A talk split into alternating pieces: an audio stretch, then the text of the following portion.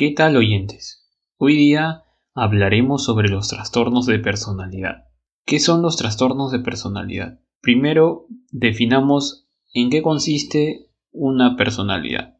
La personalidad consiste en patrones duraderos de percibir o de cómo percibir, cómo relacionarse y hasta de cómo pensar sobre el medio ambiente y sobre uno mismo exhibiéndonos de esa manera ante contextos sociales y personales. En pocas palabras, ¿qué nos caracteriza para manejarnos en diversos contextos sociales y personales? Un trastorno, por lo tanto, viene a ser cuando estos rasgos que nos caracterizan para manejarnos frente a lo mencionado comienzan a ser inflexibles, comienzan a ser desadaptativos en una gama de situaciones diversas, causando una angustia significativa y un deterioro del funcionamiento social además también en lo laboral y en determinados roles del día a día.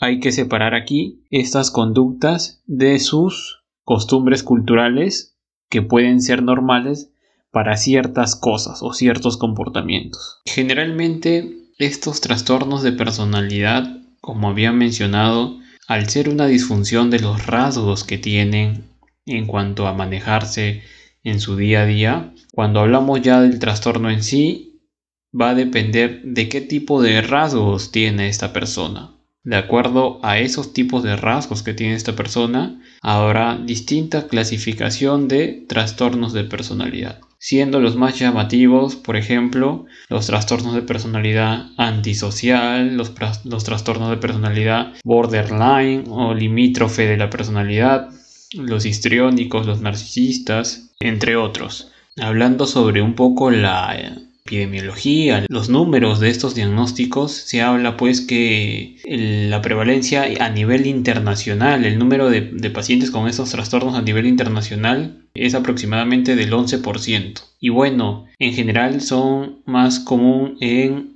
hombres jóvenes, que tienen como factores dentro de mucha gama de factores, pero uno de los factores encontrados y principales es una educación limitada y desempleados. Ya cuando hablemos de cada uno veremos que según el tipo de trastorno va a variar su prevalencia en cuanto a su edad y también en cuanto al género. Y es muy importante mencionar aquí lo siguiente. Los trastornos de personalidad son bastante comórbidos con otros trastornos mentales que no tengan que ver con una personalidad. Para poner un ejemplo, un trastorno limítrofe de la personalidad va a poder estar muy relacionado con un trastorno bipolar y uno no quita al otro. Si bien cada personalidad o cada trastorno de estos tiene una sintomatología descrita, hay una lista de síntomas que pueden, según el contexto clínico específicamente, pueden dar una idea de estas patologías. Por ejemplo, un adolescente que continúa luego hasta la vida adulta con síntomas como cambios de humor frecuentes, arrebatos de ira, ansiedad que puede darse en el ámbito social y que le cause una disfunción, ser o necesitar ser el centro de atención, sensación siempre de haber sido engañado, dificultad para sentir esa gratificación o satisfacción por realizar algo, no sentir inclusive que en el comportamiento de uno mismo haya algo que esté mal o que ronde lo disfuncional. Culpar y exteriorizar al mundo o a las demás personas por comportamientos y sentimientos propios. Y dentro de estos trastornos, para mencionar algunos, podemos mencionar rasgos más precisos. Por ejemplo, el trastorno antisocial manifiesta o se caracteriza por un desprecio y una violación hacia los derechos de los demás mentir, robar, incumplir las reglas y tener deudas, descuidar a los niños u otras personas que puedan ser dependientes. En el trastorno límite, mucha inestabilidad emocional, mucha inestabilidad de las relaciones interpersonales, de la autoimagen. Hay mucha deficiencia del afecto y de los controles en los impulsos. Además, hay una característica específica de ese trastorno límite, que pueden pasar por distintos tiempos en donde hay manifestación o predominancia de distintos rasgos. En algún momento un poco más inestables emocionalmente, en otros momentos un poco más explosivos de repente o deprimidos en otro momento con conductas también antisociales, no respetando ciertas reglas o de repente con mucha parte en cuanto al dinero, un descontrol tremendo o una dificultad para llevar un control adecuado en ello.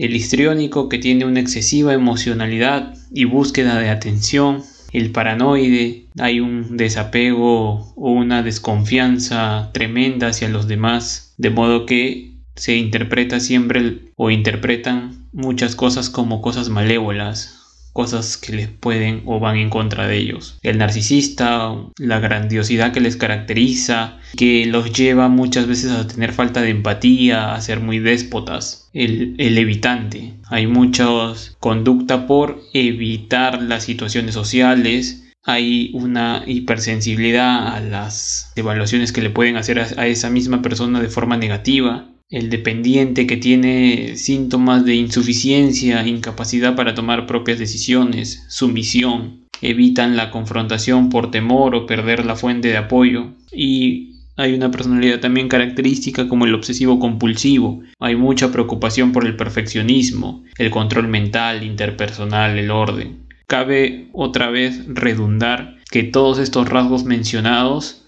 llevan a una disfunción a la persona. Esa es la característica principal para que sea un trastorno. Dentro de la relación médico-paciente es importante mencionar una característica también que lleva al tratamiento de los pacientes con trastorno de personalidad. No es igual al manejo de otros trastornos psiquiátricos. Las personas con trastorno de personalidad pueden plantear desafíos para los médicos y sobre todo por las manifestaciones que este trastorno tiene comprometen o pueden comprometer esta relación médico-paciente. Pueden surgir barreras para el desarrollo de esta relación para que ésta sea eficaz. ¿Y por qué? Porque va a estar relacionado a la desconfianza, a la irritabilidad, a la falta de capacidad de comunicación, la dependencia o las demandas excesivas del paciente. Entonces pueden correr riesgo inclusive de que los pacientes o alguno de ellos estén constantemente buscando la atención médica con llamadas telefónicas a altas horas de la noche, arrebatos de ira, visitas e ingresos repetidos al hospital, desconectarse o ponerse en contra de los consejos médicos o no cumplir con el tratamiento recomendado simplemente. Y de aquí saco una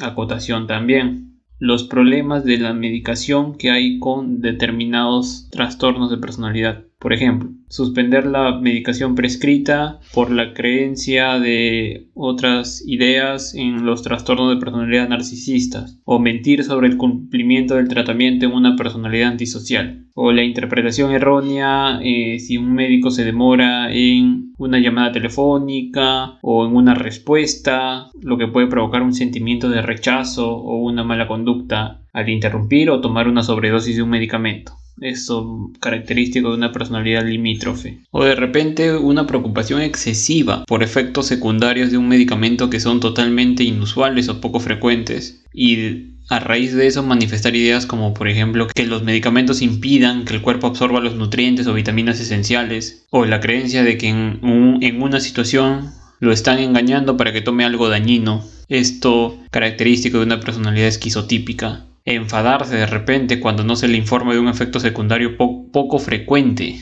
o que casi no se manifiesta, pero que la persona decidió buscar detalladamente en internet de repente, característico de una personalidad obsesiva compulsiva. Hay algo también que se presenta en los trastornos de personalidad, y es que estas personas muchas veces carecen de la conciencia o conocimiento sobre cómo sus comportamientos están causando estas dificultades interpersonales y ven la forma hacia las otras personas, ven la forma en cómo las otras personas reaccionan a ellos en lugar de ver ellos mismos como el problema van a argumentar generalmente que su comportamiento fue apropiado, pero si es que hubo la provocación de la otra persona, entonces está bien que hayan reaccionado. Lo mismo puede pasar en terapia. En terapia van a interpretar que las dificultades interpersonales van a ser generadas, por ejemplo, por el terapeuta y no como resultado o consecuencia de su propio comportamiento. Los trastornos de personalidad van a ser definitivamente factores de riesgo importantes para una variedad de dificultades médicas y psiquiátricas. Y los resultados adversos pues pueden incluir lesiones físicas por peleas o accidentes debido a un comportamiento impulsivo o imprudente, intentos suicidas, embarazos no planificados o comportamientos sexuales de alto riesgo, trastornos comórbidos con ansiedad, con estado de ánimos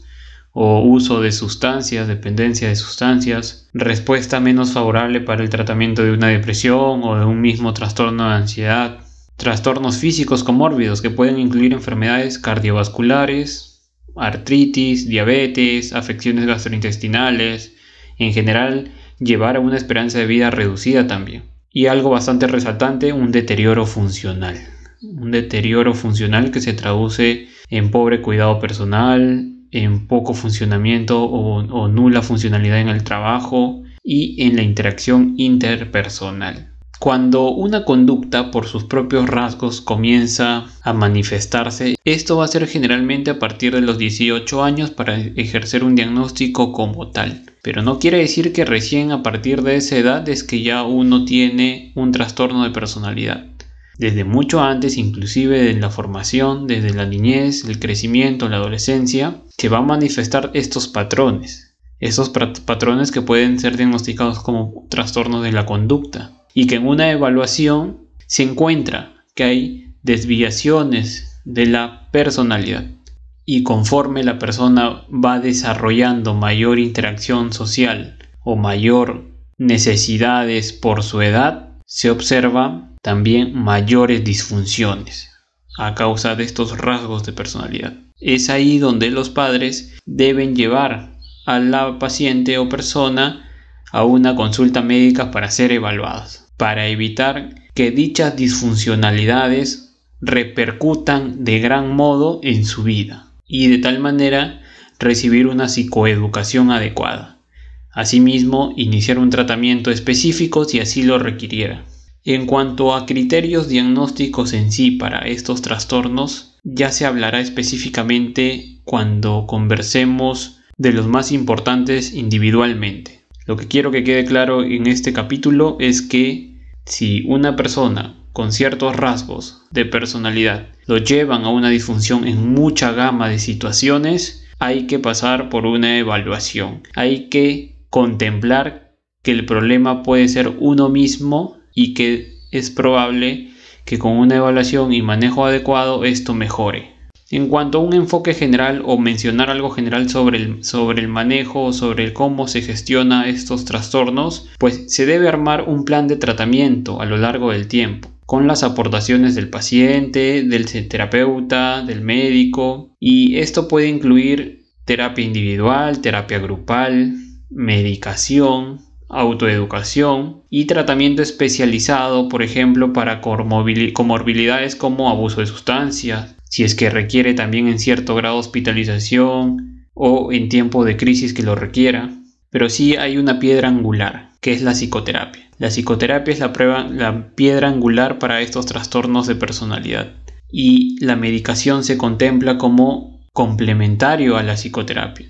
En algunas épocas o momentos de crisis la medicación pasará a ser lo más importante, pero en sí el tratamiento de fondo como piedra angular tiene que ser la psicoterapia para modular, controlar estos desórdenes conductuales o estas conductas disruptivas para aprender a controlar estas emociones inestables o en general los rasgos mencionados. Entonces, para poder en primer lugar tener o dar opciones de tratamiento con un paciente, se debe, se debe hablar del diagnóstico. Muchas veces no se muestra o no se manifiesta hablar con el paciente sobre su diagnóstico en sí por muchas razones. Entre ellas, el temor del médico de que el paciente se enoje, especialmente si este paciente es emocionalmente lábil o paranoico o impulsivo. Además, también hablando de la parte del médico, el médico podría sentirse culpable por dar un diagnóstico a un paciente debido a percepciones. Entonces al final no se termina discutiendo en sí el diagnóstico, lo que puede dificultar en un inicio